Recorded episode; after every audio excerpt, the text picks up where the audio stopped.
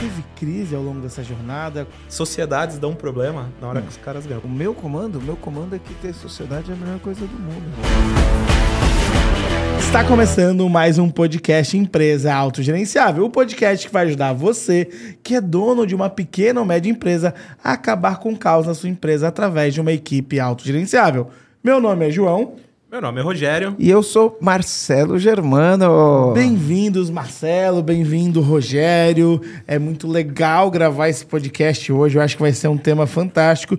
Eu acho que é um tema que tem muita gente curiosa para entender um pouquinho mais essa história, um pouquinho mais essa trajetória de vocês dois. Então, para quem não está entendendo ainda, hoje vai ser um podcast que a gente vai falar um pouquinho sobre sociedade, um pouquinho sobre a trajetória do Marcelo e do Rogério, como que eles se tornaram sócios e as coisas que eles já fizeram, os perrengues, os sucessos e tudo mais. Não é, Marcelo? Vamos lavar roupa suja também ou não? Não, não, não. nada, nada de lavar roupa suja. Ou, se quiserem, dar audiência, né? Então é bom, eu gosto. Polêmica. Enfim, o episódio de hoje conta com essa dupla dinâmica que vocês conhecem aqui: o Marcelo, o Rogério. E eles juntos já são sócios é, de uma vida inteira, mas no papel desde 2014 e hoje possuem quatro empresas juntos, né? Então é a Luma Despachante, a Luma Gestão é, Luma BH. Gestão São Paulo, Luma, Luma Gestão, Gestão Minas. É, Minas. Tex Lab. Tex Lab e o EAG. E o EAG, né? Hoje é, o Rogério também faz parte da sociedade do EAG, então são quatro empresas que vocês dividem sociedades e o Rogério é jornalista formado, né? é empresário, CEO do EAG, sócio da Luma Despachante, Despachante e também sócio fundador da TexLab. O Marcelo não precisa apresentar, acho que vocês já conhecem um pouquinho, mas de qualquer maneira. Mas ainda tem a Connect. Ah, e o Marcelo ainda tem a Connect, né? Eu não, eu não, não tinha mencionado essa quinta empresa, né? E aí aqui ó, na descrição tá assim, ó. Já o Marcelo, que vocês conhecem bem, ele é o CSO do EAG, criador do método Empresa Autogerenciável, empresário e especialista em gestão de empresas. Ô Marcelo, o que é CSO? Esclarece pra galera aí. É, no caso aqui, eu, eu deixei o dia a dia da, do, de ser o CEO da empresa, de, de garantir a execução da estratégia e eu passei a ser o cara que faz a estratégia. Então, eu estou responsável por toda a estratégia do EAG, do, do, do EAG e o Rogério é o que faz a estratégia, é o executivo que faz a estratégia se tornar realidade. É isso aí. É isso aí. Então, para a gente começar esse podcast, eu acho que é, tem muita história para a gente contar, mas a melhor pergunta para se fazer, eu acho que todo mundo está curioso, eu também, apesar de eu já conhecer um pouquinho das histórias, é a seguinte: como é que vocês se tornaram sócios?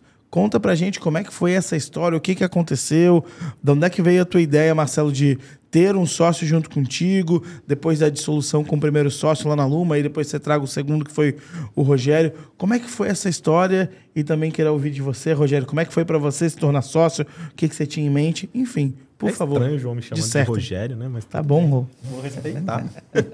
a gente tá ao vivo, é, quer dizer, a gente tá gravando. Então, João, é assim, ó, o Rogério começou a trabalhar com a gente em uh, 1999, né, Rô? 1999, o Rogério tinha 17 anos, eu, eu tinha 3. 25 e eu tinha o Luiz como sócio. Né? Mas desde o começo, o Rogério ele já se comportava como dono, sabe? Tinha pensamento de dono, se comportava como dono, enfim. E o Rogério ele tinha uma, uma coisa interessante que ele falava assim: um dia eu vou ser diretor disso aqui, vou mandar em tudo né? Não era exatamente tão educado dessa maneira que ele falava. Ele... Vou mandar na pi toda. É isso. E ele, e ele falava isso. Então eu já via isso dentro dele, a, a, vontade de fazer acontecer, a vibração, né? a comemoração com cada vitória, cada cliente novo, cada recorde de faturamento que a gente fazia. E aí chegou um momento decisivo em que eu tive que romper a sociedade com, com o Luiz. E aí fiquei tocando de 2005 até 2000 e 2009, por aí, né, Rô? Foi. E aí a gente começou um processo de sucessão, né? 2009 e 2010 a gente começou um processo de sucessão com bordeles, né? Por volta de 2009 2010 a gente começou Nossa, tem história. É, tem história tem pra história. cacete. Não pode, falar, não pode falar palavrão, né? Vou me conter. É. Então, ah, a gente começou a fazer um trabalho com o Bordelis e qual era a ideia? Eu queria fazer outras coisas. Né? Então, eu queria morar fora do Brasil, eu queria abrir outras empresas. Eu já tinha aberto uma outra empre duas empresas que deram errado, né? Tinha aberto já uma escola com minha mãe que não tinha rolado. tinha aberto uma corretora que também não rolou. E aí eu queria morar fora primeiro e queria fazer outra, outra coisa da vida. E uma coisa interessante, João, que nessa época eu não sabia o que era. Mas nessa época eu. Sabe aquele negócio de escrever objetivos assim? Aí eu coloquei o seguinte: ó, coloquei como objetivo: quero me aposentar antes dos 45. Isso não significa que eu vou parar de trabalhar. Significa que eu não vou precisar trabalhar por conta do dinheiro. E eu vou fazer alguma coisa que eu gosto e eu quero dar aula. Só que eu não quero dar aula em faculdade, porque na faculdade as pessoas, na minha época que eu fiz faculdade, fiquei muito frustrado. Eu achava que as pessoas que iam para a faculdade não iam para a faculdade para aprender, iam, sei lá, porque é, o pai mandou. Diz como diz o rei, é. né? A aula é um milagre, né? O professor não quer dar, o aluno não quer ter, mas ela acontece. Ela acontece. é. Aí eu não sei se era o pai que mandou, se era passatempo, mas eu, eu saí frustrado da faculdade porque eu tive a impressão que as pessoas que estão na faculdade não estavam muito afim de aprender, não. E eu falava, só que eu não quero dar aula na faculdade, eu quero dar aula para quem quer aprender. Ó, poder da palavra, né? Depois, hoje eu dou aula para quem quer aprender. Né? Os caras pagam caro para ter aula comigo uhum. e dou aula para quem quer, quer e não querem que acabe tenho, nunca. E eu tenho cinco empresas, eu não dependo 100% do EAG, não que o EAG não tenha contribuição na minha renda mensal, mas eu não dependo 100% do EAG é, para funcionar. E então eu já falava isso. Então a gente começou um processo de sucessão. Nesse processo de sucessão passou estava é, eu, Rogério, na época tinha Carlinhos, Vivi, Laura, uh, Edi, tinha tinha um time ali, tinha o Celso, tinha inclusive, o Celso. né? E aí foi, foi, foi criando uma peneira natural. Então, esse foi o primeiro processo que a gente fez de gestão é, pensando dessa maneira. Depois fiz um processo só eu e o Rogério, porque aí eu já sabia que era o Rogério. Né? E por que, que eu falo que eu já sabia que o Rogério? Porque o Rogério se comportava como dono. Não que os outros não se comportavam, comportavam como dono. Né? Mas sabe quando você sente aquele algo a mais de. Era, era, era o que eu sentia, né? Não era só o que eu sentia, era o que eu via no dia a dia, era o que eu via na prática. Porque às vezes eu vejo muito dono de empresa falando assim: ah, eu tenho um cara, esse cara é muito bom, né? Mas ele podia render mais. Será que se eu der sociedade para ele, vou dar sociedade para ele que ele vai render mais? Eu sempre falo, quando eu ouço isso, isso o seguinte, cara o cara precisa da sociedade é aquele que já comporta, se já se comporta como sócio, já rende pra caramba, já tem mente de dono. Porque se você dá sociedade para um cara que não tem mente de dono, não se comporta como dono, depois ele entrou no contrato social e aí, o que, que você faz? Porque esse comportamento não vai mudar só por causa do papel. Esse comportamento. Primeiro você é, primeiro você age como dono, para depois você se tornar dono, é o que eu acredito, né? E aí a gente combinou, combinei com o Rogério, falei, Rogério, quero fazer outras coisas, né? E vamos estabelecer aqui um, um, um, acordo. Se a gente atingir tal resultado, eu te dou uma participação na empresa. Né? E aí eu fui para os Estados Unidos. Né? É lógico, não foi assim. Falei e fui. Né? A gente fez um processo de, de coaching. Era Ivani o nome dela? Eliane. Eliane. É. Eu sempre confunde né? as duas. A gente fez um processo com a Ivani. A gente entendeu Eliane. algumas Eliane. coisas. Eliane. Eliane. E a gente entendeu algumas coisas, fui para os Estados Unidos, né? Uh, o Rogério tocou, a gente conversava praticamente todo dia. Eu fiquei sete meses nos Estados Unidos. Desses sete meses, eu fiz um. Teve um, um período de férias na escola, eu voltei para o Brasil, fiquei uma semana e voltei para os Estados Unidos. E aí, quando a gente voltou, eu entendi que eu já me, tinha me tornado desnecessário na empresa e aí eu falei, vou alçar outros voos. Me mudei para Floripa, em Floripa eu montei a Connect, e em Floripa começou a brotar a ideia do, do EAG. Né? Mas entre começar a brotar a ideia do EAG e criar o EAG, isso demorou três anos. Tá? Entre começar a pensar em montar o EAG, eu montei em 2012, eu mudei para Floripa em 2012, montei o EAG em 2015. Né? Então isso foi foram três anos aí. Nesses três anos eu fui fazer um treinamento nos Estados Unidos, fiquei fazendo dois, dois anos de treinamento lá. Não fiquei morando lá dois anos. eu ia e voltava coach, né? durante dois anos. Fiz o Strategic Coach, fiz mentoria com o Michael Gerber. E aí voltei e, e montei o EAG. O Rogério está com a gente no EAG desde o começo, mesmo ele não atuando no dia a dia. Mas ele está com a gente do EAG desde é, a primeira estive turma. Estive na inauguração da, da primeira da primeira Da primeira turma. E tudo que a gente começou a ensinar no EAG era a nossa experiência na Luma, né? Do que a gente tinha feito na Luma. Aí a gente foi crescendo, abriu outra empresa em, em Aluma Gestão em Minas, depois a gente abriu a TexLab, uh, que foi... A gente tinha uma dificuldade com os nossos clientes, que quando a gente ia chegar com serviços de tecnologia, os caras não enxergavam a gente como uma empresa de tecnologia. Aí a gente falou, meu, vamos montar uma empresa de tecnologia? A gente chega como uma empresa de tecnologia? E assim a gente fez, montou uma empresa de tecnologia com um fornecedor nosso, inclusive, né, que é nosso sócio nessa empresa. E aí depois eu convidei o Rogério para vir ser meu sócio no EAG, porque... Convidou, João. Con convidei, eu intimei, intimei. Ele me enganou, né? gente. e aí o Rogério veio, veio pro, pro EAG e se tornou meu sócio no, no EAG. Então, mais ou menos resumindo a história é essa. E agora me fala aí o que, que mais você quer Não, saber. Agora a gente ouviu tem, um lado da é, história, né? Lado, um Eu quero ouvir o lado do Rogério. Como é que foi para é. você essa jornada, né? Então, Rô, você entra lá com 17 anos na Luma, é, 99, e aí já se posicionava como dono, segundo o Marcelo. Depois começa um processo de sucessão. Eu sei que você não estava sozinho nesse processo, tinha outras pessoas é, querendo a mes o mesmo cargo que você.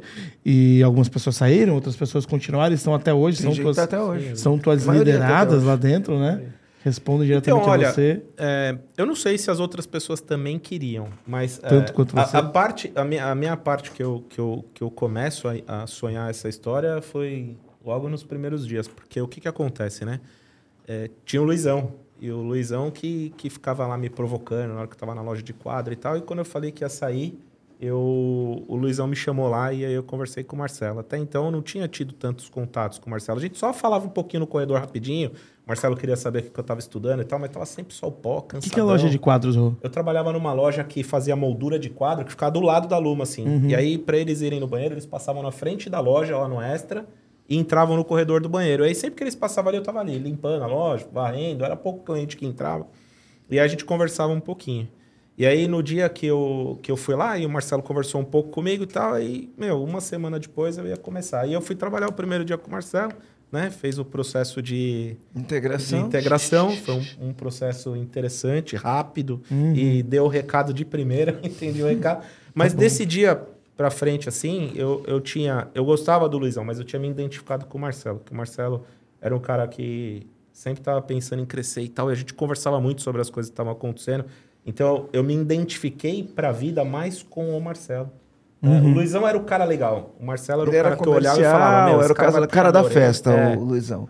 Bem relacional. É, e o Marcelo não, era o cara que tava com mais seriedade, posso falar assim. Acho que era mais seriedade, levar as coisas mais a sério. Meu, você tem que se comportar assim, isso daqui funciona assim, ó. Se você fizer isso desse jeito, você vai crescer. Então, ele sempre foi esse cara chato, entre aspas, né? Mas sempre com uma visão, meu, a gente tem que fazer um negócio hoje, porque no futuro isso vai trazer resultado. A gente tem que fazer um negócio hoje e tal. Então, eu me identificava mais com isso, né?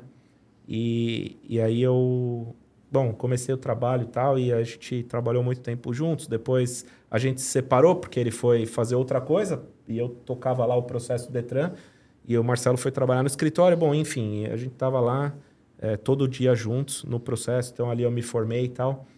E eu, eu pensava isso, eu via a Luma muito grande, cheio de gente trabalhando e tal, e eu falava, meu, você é um, o presidente, eu falava, você é o presidente da pi toda. e aí, meu, todo mundo sabia dessa vontade, né? Eu sempre me coloquei assim, meu, um dia você... E a galera que estava junto sabia que esse era um desejo meu. As pessoas queriam crescer, mas de fato falar que elas tinham o desejo de ser é, diretoras, é, e o negócio da...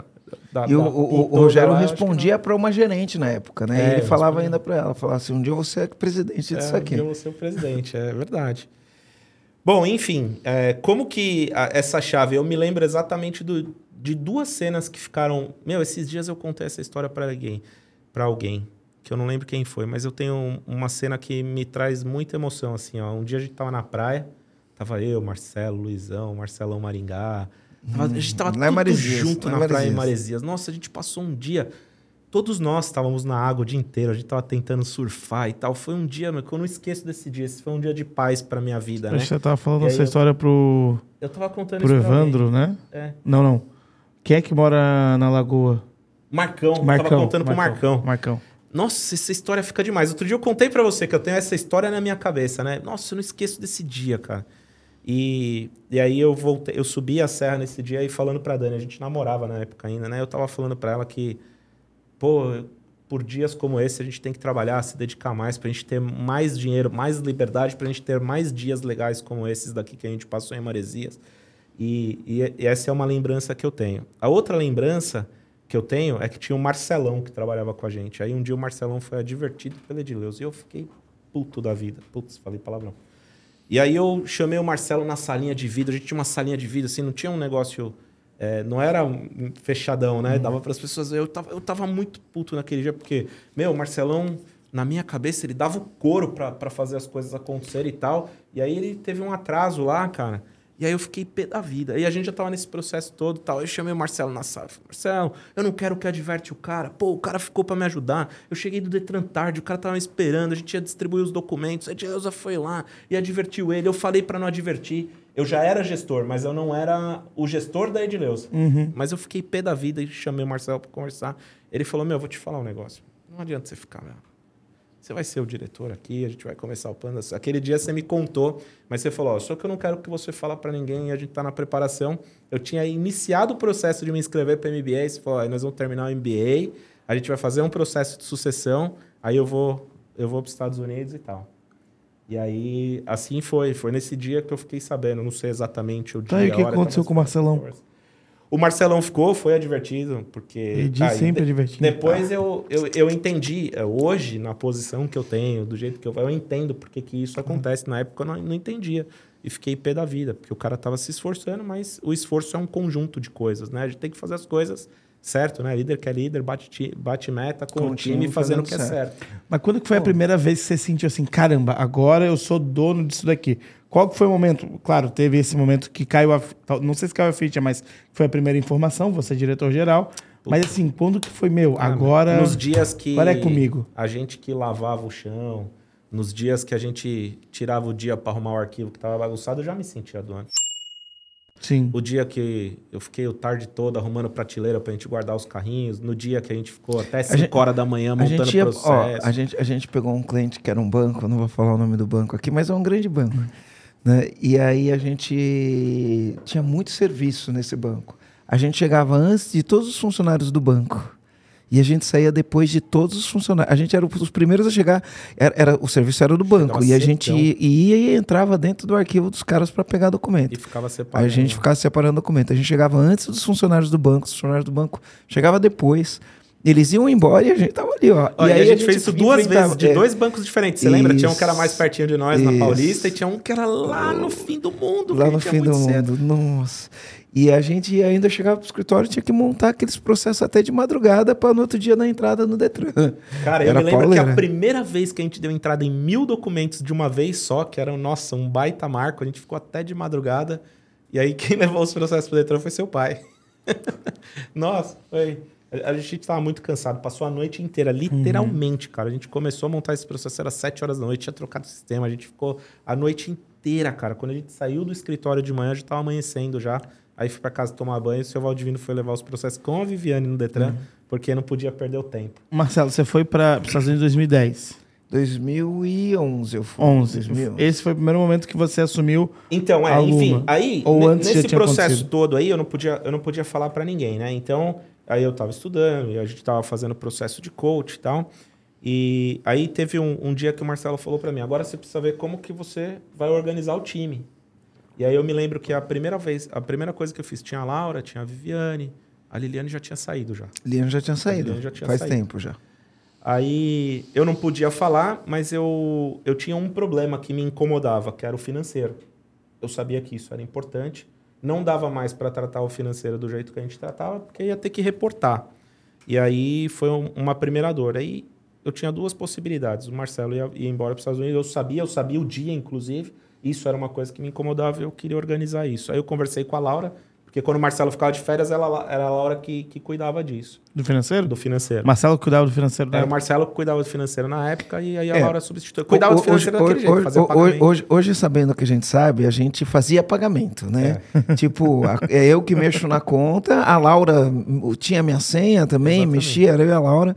que mexia na conta. Então a gente fazia pagamento, fazia as planilhas, mas a gente não tinha um DRE, não tinha um DFC, a gente tinha Não tinha um controle do que a gente orçamento. pagava, do que a gente cobrava, a gente não tinha orçamento, não tinha nada disso. Sabe o que é engraçado disso, né, Marcelo? Porque a gente que está no campo de batalha conversando com os comandantes, a gente consegue identificar assim, etapas das histórias de vocês que conectam com o que vocês vivem, né? Então, eu tenho todo um time operando aqui do EAG, conversando com o cliente todo dia, fazendo sessão estratégica, e esse lance de não ter DRE, de não ter DFC, é, é muito normal.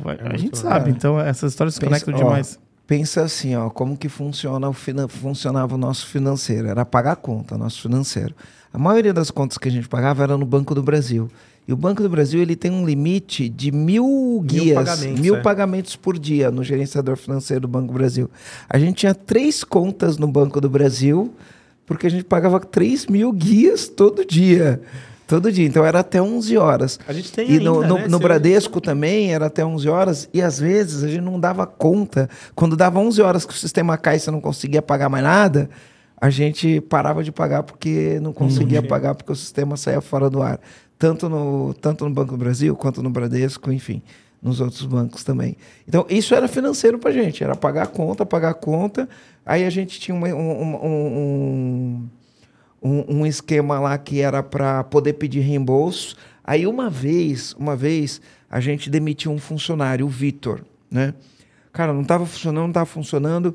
Conversei com ele, não, não alinhou, demiti ele. Quando a gente chegou na mesa do Vitor, que a gente pegou na gaveta do Vitor, e a gente trabalhava feito louco, tinha serviço pra caramba, tava ganhando dinheiro, né? Mas assim, quanto mais a gente trabalhava, mais a gente olhava e falava, cadê o dinheiro? Cadê o dinheiro? Cadê o dinheiro?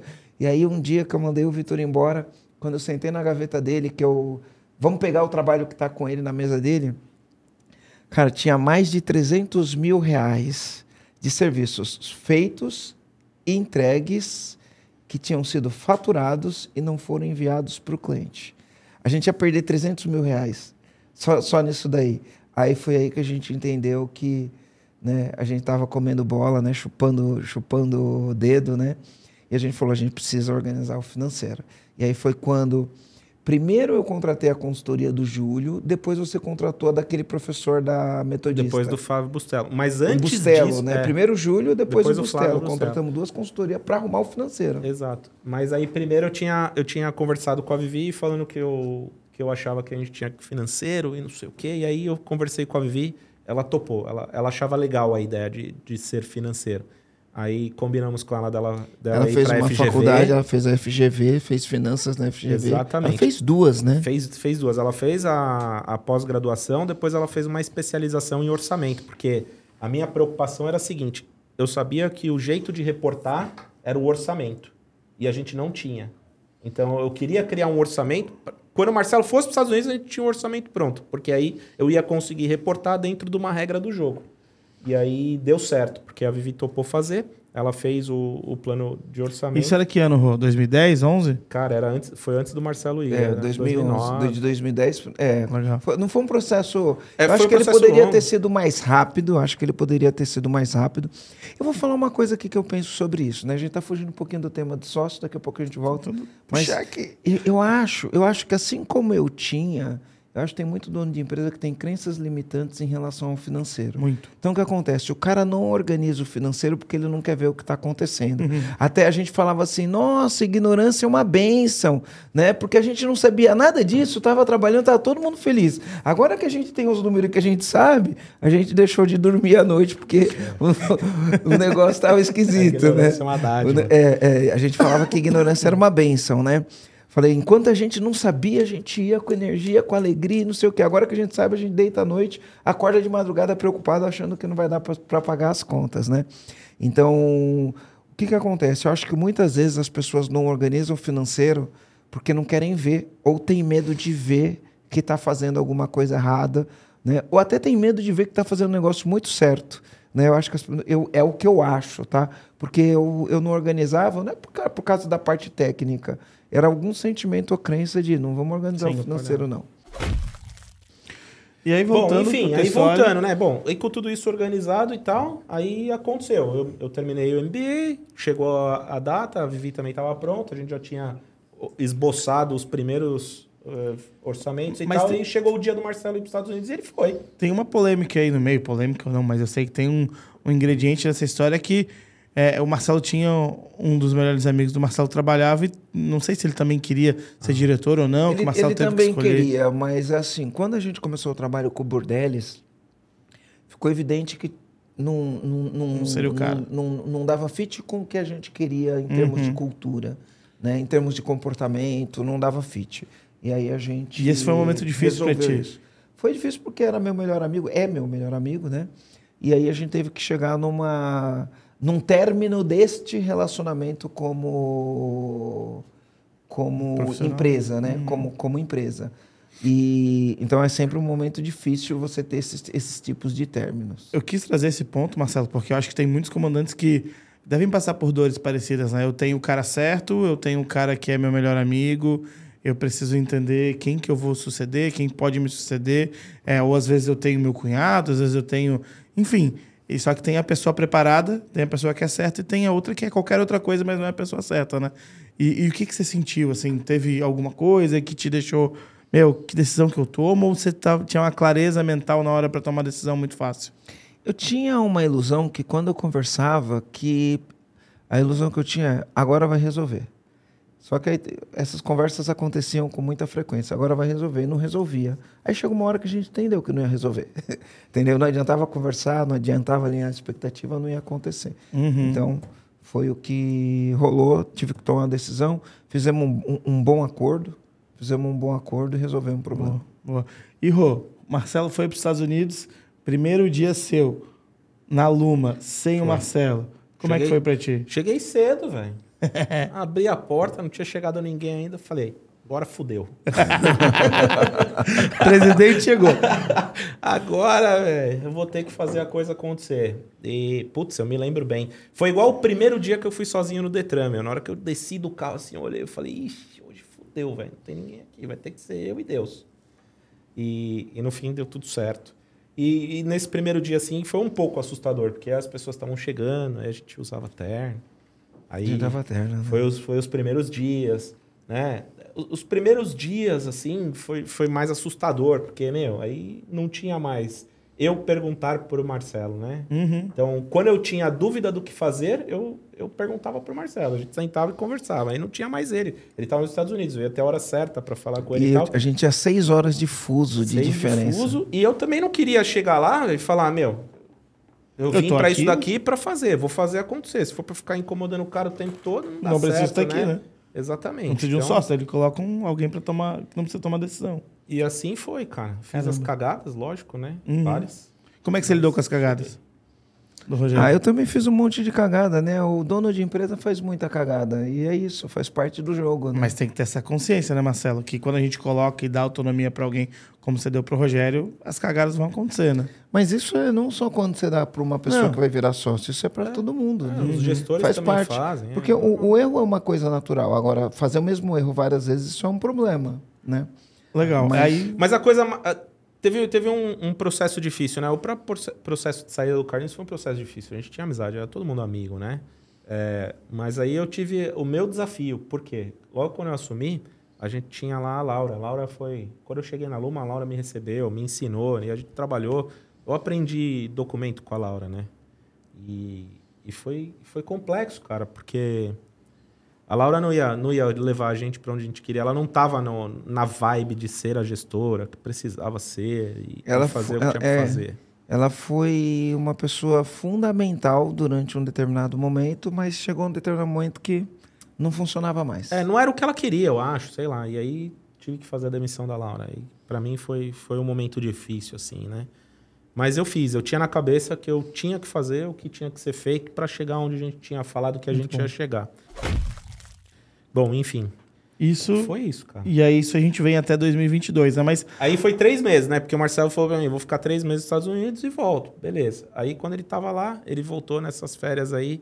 Aí ele falou, meu, você acha que dá pra eu ficar mais três meses lá? Porque se eu ficar lá, eu vou chegar em tal nível no curso, não sei o que e tal. Eu falei, meu, lógico que dá. Pode É. ir, velho. Vou ficar aí e vou fazer a coisa acontecer. Eu vim e deixei a família lá, deixei, deixei a família lá. Eu vim sozinho para ficar uma semana, mas já vim com intenção, já vim com passagem de ida e volta. E aí, Muito bom. beleza, era o que eu queria para mim. Eu queria, eu, eu, tinha, eu tinha um tesão de ser o, uhum. o líder e fazer a coisa acontecer e tentar as coisas, porque a gente tem uma ilusão que tem o nosso jeito. Acho que desde criança a gente sempre acha que o pai tá errado, que a gente sabe um jeito melhor de fazer as coisas. E comigo não era diferente. Eu achava que eu tinha um jeito de fazer melhor as coisas. Teve coisa que deu certo, teve coisa que deu errado.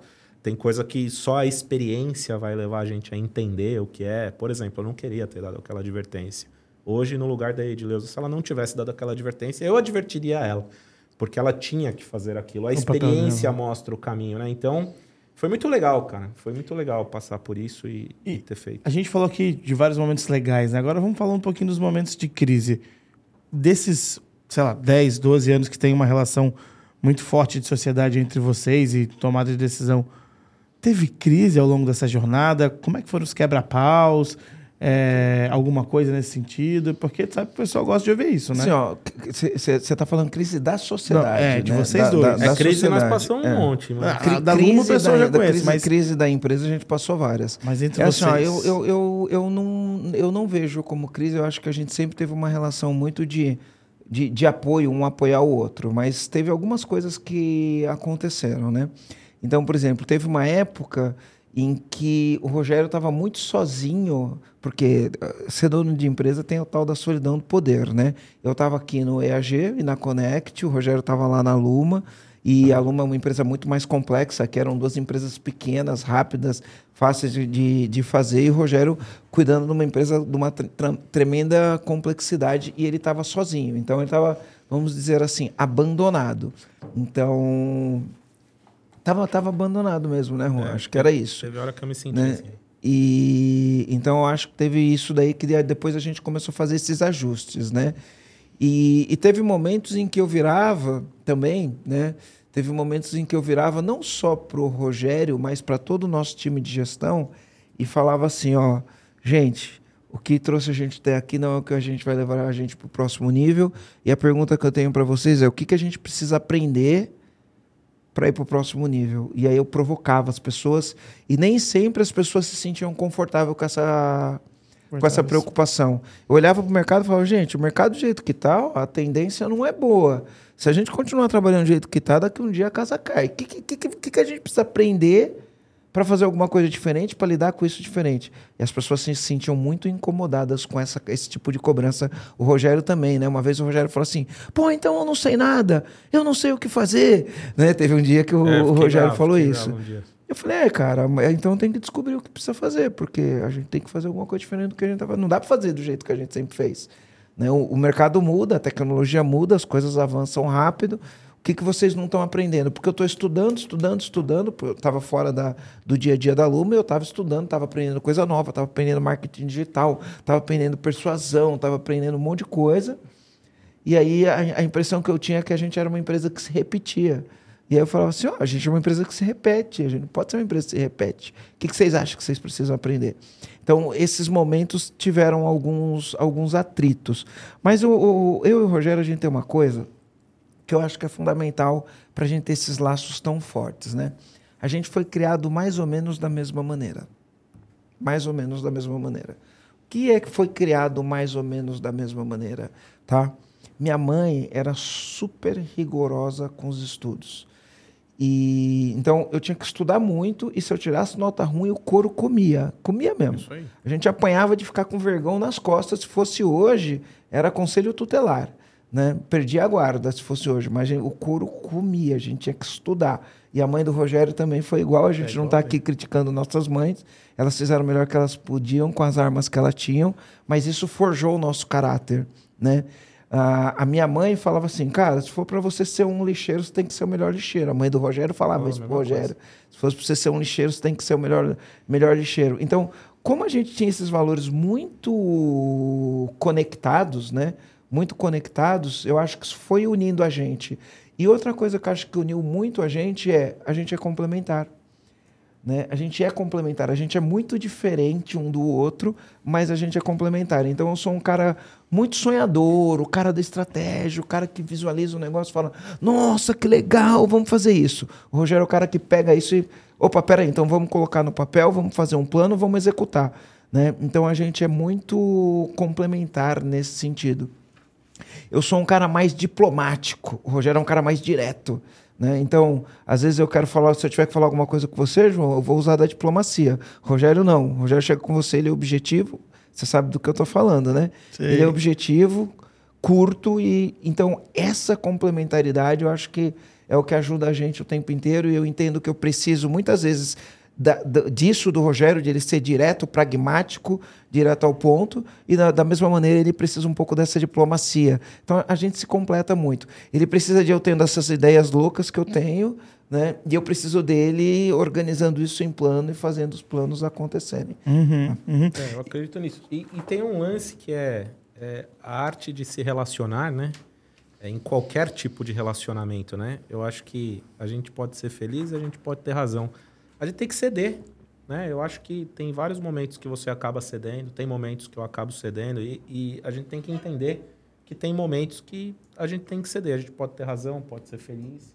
a gente é. pode ter razão, é, pode ser feliz. E, e é verdade, é, não, é. A gente pode ter razão. Você pode ser feliz ou você pode querer estar certo, sabe? Uhum. Sim, sim, sim. E, enfim, isso serve para um casamento, isso serve para uma relação de amizade, isso serve para uma relação de sociedade. Sim. É, mesma, sim. é um casamento, cara. É, exatamente. É um relacionamento que vocês têm há, há bastante tempo, né? E, e, eu acho que é um ponto bem importante. Uma das perguntas que eu queria fazer justamente para isso, né? Vocês não têm uma relação apenas de sociedade, né? Vocês é, são amigos, são muito próximos, com são padres. amigos, compadres. É, o Marcelo sempre comenta que o Rogério é o irmão mais novo dele. E, e como que é lidar, né? Como que é ter essa sociedade e profissional e conseguir encaixar as duas coisas, né? O relacionamento pessoal mais o relacionamento profissional. É, isso atrapalha, isso dificulta? É, quais são os principais pontos que os comandantes precisam ter atenção para manter esses dois Eu tipos de falar. relacionamento? Pessoal e profissional. Quero falar que é fogo. Chegar aqui, o cara ainda falar que o melhor amigo dele, não sei. Bah, eu tava só aqui, ó. Queria, eu queria cutucar. no caderninho de vocês também, depois vocês descontam mas, tudo. mas é que assim, Rogério, é que o Carlinhos é o melhor amigo do Marcelo. É... Você é irmão dele. É. É isso. Vou, irmão, vou acreditar irmão, nisso. Irmão, irmão, irmão, irmão, irmão, irmão, Não, mas olha, tem um. É, eu, eu queria. Mas ó, eu conheço o Carlinhos desde os 5 anos de idade, né? É uma. É, vocês fizeram o Tílio juntos, né? A gente, fez, a gente fez o Tílio junto. O que, que é o Tílio, gente? O Tílio é a escola primária. Ah, entendi. É, agora não chama mais primário, né? Chama ensino, ensino fundamental, fundamental né? É. É, então eu vou, eu vou falar para vocês do meu ponto de vista, assim, ó. Para mim, se a gente estiver aqui na mesa do podcast aqui, o tempo fechar aqui, a gente saiu daquela porta ali, o que ficou aqui ficou aqui, ficou aqui. acabou. Né? Então o tempo fecha, a gente discute, discorda e, e acabou. Meu, a gente teve o, o, dia infernal no escritório. O dia em casa é outro dia. Saiu de noite é outro. O respeito eu, eu, pelo ser humano é o mesmo, é o mesmo não, não mudou nada. Tem que tomar muito cuidado com isso, né? Que as pessoas me perguntam, pô, mas e aí? Passa o dia inteiro junto, aí depois vai fazer um negócio, vai jantar e tá tudo certo? Tem que estar tá tudo certo mesmo. E eu, e eu tento transmitir isso para quem trabalha comigo também, porque é inevitável, né? No, no, trabalho a gente faz amizade com as pessoas, né? Uhum. A gente já saiu jantar junto, a gente já foi um na casa do outro. Já é, fez mais, assim, né, Rogério? É, com outros, né? É... O João já me convidou mais para ir para casa dele. É, eu também já recebi mais convites, mas enfim, chega um momento que não é para lavar roupa suja aqui, João. Eu tinha comentado antes, tá? Se comporta. Tá bom.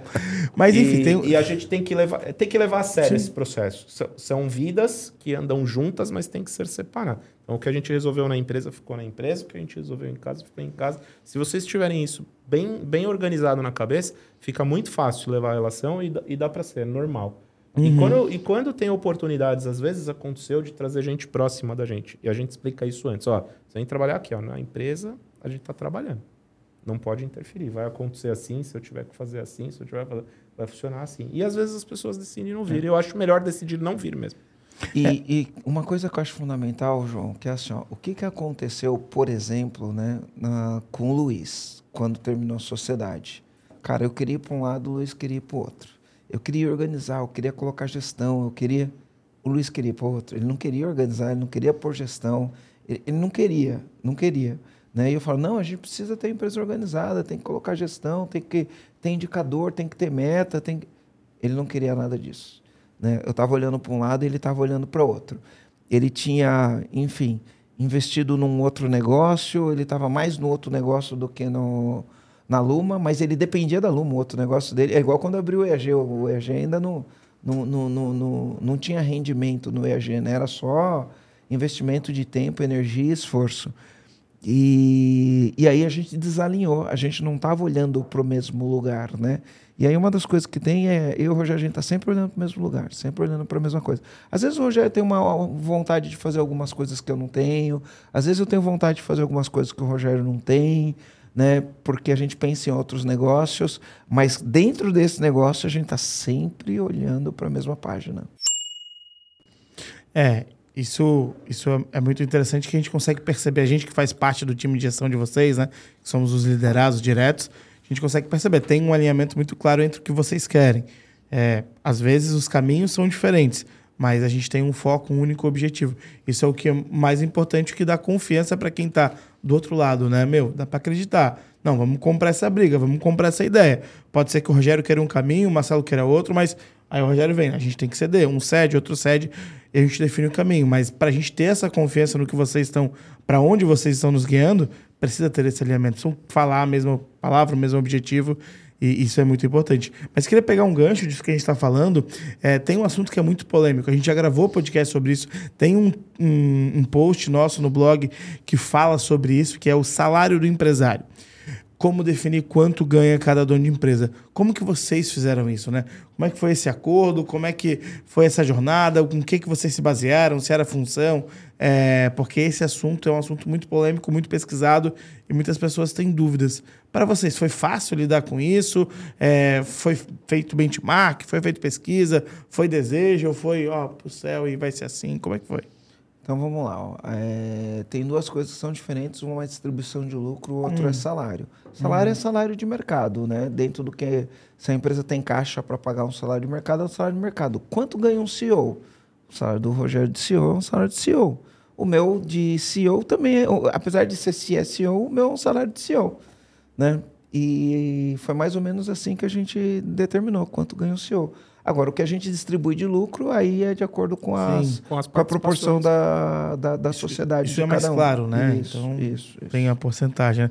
E você, comandante, se você quiser entender um pouquinho mais sobre esse contexto, a gente tem um post no nosso blog, empresaaltgerenciável.com.br barra blog. Tem lá um post, o salário do empresário, como definir quanto ganha o dono da empresa. Se você quiser entender um pouquinho mais, tem bastante conteúdo lá dentro. Enfim, gente, Acho que a gente trouxe bastante assunto, bastante coisas aqui é, que a gente são muito ricas. Eu acho que tava com saudade de fazer um podcast só, só a gente. Nós, só nós. É, e falar um pouquinho de nós. Né? Ultimamente a gente vem falando muito dos outros, mas falar de nós é legal. Mas eu queria trazer uma última pergunta, ou talvez uma das últimas aqui, que eu acho que é legal a gente falar sobre isso, né? Vocês já falaram do respeito, de ceder, mas eu queria um pouquinho mais. Quais são os segredos que vocês conseguem enxergar para uma sociedade ter sucesso e dentro desses segredos para ter sucesso, o que, que o dono de empresa, o comandante que está escutando a gente, precisa evitar numa sociedade? Bom, segredos, né? Segredos, acho que esse negócio segredo de segredo vende, é, é segredo, fórmula, né? Vende, não, não tem fórmula vende. mágica nem nada. O que tem são boas práticas, né? Então, a primeira coisa, coisa que a gente não tinha antes e agora a gente fez, né? A, a gente aprendeu muito nos últimos anos, né? Então, a gente reelaborou todo o nosso contrato social. O nosso contrato social é, foi, bem trabalhoso fazer. A gente fez um contrato social de uma empresa que é limitada nos moldes de um contrato social de uma empresa que é, que é SA. Né? É, já olhando para o futuro e pensando que amanhã a gente possa se tornar uma empresa SA. E aí a gente faz um acordo de. Não é um acordo de acionista, porque a gente é limitado, é um acordo de cotistas. E aí, no, porque uma coisa é o contrato social da empresa, né? E outra coisa é o acordo de cotistas, onde a gente vê quais são os interesses dos donos da empresa, quais são os interesses do sócio. Né? E aí a gente leva várias coisas em consideração, tanto quanto a interesse, quanto a sucessão, porque a gente fica velho, né? Uhum. A gente fica velho, a gente morre, né? A empresa não, a empresa continua, né? Pelo menos é assim que a gente quer, que a empresa continue. Então, ter um bom advogado ajudando a fazer um bom contrato, onde as coisas ficam claras, ter, porque são dois contratos, né? um contrato social, o um acordo de acionista, onde a regra do jogo está claro, eu acho que ajuda. Além disso, então isso é uma coisa mais técnica, mais direta. Um bom advogado fazer um bom acordo de cotistas ou acionistas né, e um bom contrato. Além disso, o resto está baseado em complementaridade. Né? Eu acho que duas pessoas muito iguais pode dar problema, tá? Eu acho que as pessoas precisam ser complementares. Cada um entender o seu papel, clareza das funções de cada um, eu acho que é fundamental e alinhamento de valores. Show. Alinhamento de valores. Rogério, complementa pra Eu, gente. eu, eu apostaria nisso, né? Eu acho que, em geral, no dia a dia, as pessoas têm medo de conversar ou têm medo de abrir. Eu acho que antes da gente chegar na parte técnica, a gente se concentrar em deixar claro é, entre os sócios aonde quer ir, aonde quer chegar, quais são os valores que essas pessoas têm. Se isso daí tiver tudo acertado, é fácil sentar. Dá trabalho, né? Mas é muito fácil sentar com o advogado, com o contador e resolver a parte técnica, né? Eu acho que a parte emocional, a parte comportamental é a que a gente tem que dar maior atenção, porque se isso aí tiver claro e a gente colocou na mesa, documentar isso fica um pouco mais fácil. E mesmo com isso tudo claro, dá trabalho documentar, precisa de um profissional para ajudar com isso. E manter. E no final das contas, a gente quer deixar um legado, né? Porque Quer deixar um falou, legado. Tem família, tem. E, e a gente está numa fase ainda, eu e o Rogério, né, que assim, ó, a gente acha que a gente só arranhou a superfície, a gente acha que dá pra gente fazer muito mais, muito mais. O Rogério falava assim para mim antes, né? Falava, Marcelo, eu tenho a impressão que a gente vai fazer um negócio muito louco ainda. Um dia eu não sei o que é, mas eu sei que a gente vai fazer um negócio muito louco, né? E a gente tá fazendo um negócio muito louco hoje. Enfim, e a gente, os dois ainda estão com, com sede, né? O Steve Jobs, naquele discurso famoso que ele fez lá em Stanford, né? Que ele fala, stay, stay hungry, stay foolish, né? Ele fala, "Me- continue com fome, né? Continue... O foolish é... Tipo... Inocente, né? É, tolo, alguma coisa assim do, do, do- do tipo, né? É, é bem a gente. A gente tá inocente porque a gente olha pro mercado, a gente brilha o olhinho e fala assim, cara, vamos para cima, vamos fazer isso. E a gente tá com fome de fazer mais. Eu acho que eu vejo muitos comandantes que você tem um comandante que está com fome e o outro, como já tem a casa legal, já tem o carro legal, já tem o salário legal, já tem uma vida legal, ele fala: ah, não, do jeito que tá, tá bom, não vamos mexer mais nada e não sei o quê. Então isso acontece nas sociedades e aí isso começa a dar problema. Então a gente, nós dois, nós dois estamos, né? Hungry, não é angry de bravo, é hungry Às de é faminto, com vontade de fazer, com vontade de conquistar. Eu acho que isso ajuda bastante. E o que que o comando, qual tipo de sociedade que o comandante tem que evitar? Qual tipo de sócio, né? Quem que é esse cara que não funciona? É que assim, ó, tipos de sociedade, você pode ter vários sócios. Você Sim. pode ter um sócio que ele é investidor, mas ele não está no dia a dia da empresa. Você pode ter um sócio que está com você no dia a dia da empresa tocando. Você tem vários tipos de sociedade. Mas pensando Eu acho que ele tem que de evitar. vocês, assim. Eu acho que os sócios que convivem no dia a dia, eles têm que ser complementares, tem que ter clareza do papel de cada um. Às vezes tem que ter menos ego, porque às vezes você tem dois sócios com ego lá em cima, os dois querem é, sentar na cadeira de presidente da empresa, um não entende o papel, né? E aí isso pode dar problema. Então, o sócio tem que. Eu gosto de falar que só tem uma cadeira de CEO, sabe? Cadeira de CEO compartilhada, normalmente são as sociedades que acabam, né? É. Então, quando um baixa o ego e fala assim, legal, você é o CEO, então beleza. E, e isso não depende da quantidade de ações que tem. Então, o Rogério é o CEO da empresa, mas eu, eu, eu tenho mais cotas da empresa. maior É, cotista. eu, eu sou o maior cotista da empresa. Isso o Gerber já falava lá no mito do empreendedor, né? Defina as caixinhas e quem vai ficar em cada caixinha. Não importa se é 50-50, 60-40, defina quem vai ocupar cada posição. Só pode ter uma pessoa por posição, né? Então, é, é, é é muito bom isso que você fala, né? Então, baixar o ego, entender essas questões são fundamentais para essa sociedade é, ser fomentada, dar certo, gerar resultado. E, e hoje vocês estão indo aí para 12 anos de sociedade, acho que tem muita história ainda para acontecer. 25 anos de história, né? É, e, e ainda vou falar um pouco mais para o comandante que está escutando a gente, né? É, dentro do programa EAG, o Marcelo sabe, a gente já conversou muito sobre isso, é a gente trabalha muito com sociedade, né? A gente já teve muitos casos, muitos casos de sociedades que vieram para cá boas, maravilhosas, fizeram o programa EAG e acabaram dissoluindo porque cada um queria uma coisa. Sociedades que vieram ruindo e dentro do programa EAG identificaram que, putz, caramba, a gente quer a mesma coisa, em cada um entendeu o seu papel e essa sociedade Faltava um ajuste, decolou. né, Ju? Aham. Então, te- te- teve vários tipos de, de problemas entre sócios que vieram para o programa EAG e, e foram resolvidos de uma maneira ou de outra, e às vezes eles vieram bem e saíram brigados. Então acontece de tudo, a gente lidou com isso. Nossa, eu lembro que a primeira turma que a gente participou teve dois ou três casos que eu participei, foi lá na turma 9. A gente teve que correr nos bastidores para trabalhar, para ajudar esses comandantes, né? E tanto que a gente correu para continua. Não é, não, tanto ajudando. que a gente correu para ajudar que faz parte do nosso portfólio hoje, né? É. Atender muitos A sócios gente e resolver muitos esses Sabe uma coisa que a eu- gente que ainda trabalha para ajudar eles. Quando eu estou conversando com, com, com os nossos clientes, os, os comandantes e tal, uma coisa que eu sempre ouço, e aí eu paro para pensar e eu tenho feito uma reflexão, que eu acho que o pessoal pode tomar cuidado, né? Um, fica aí o meu, meu comando. Calma João. aí que eu já vou te perguntar teu comando. Quer falar agora? Eu vou falar. Vou falar isso porque eu acho isso interessante. É uma provocação aqui, eu não sei se é uma orientação, mas a gente tem que tomar cuidado com uma grande diferença de uma coisa muito simples, né? Ambição e ganância. Uhum. A gente pode ter ambição juntos, né? Quando tem ganância, eu acho que reflete no que. Ah, mas eu não acho isso justo. Mas eu não acho que, que do jeito que tá, tá bom e tal. Pô, você fez um acordo, cara.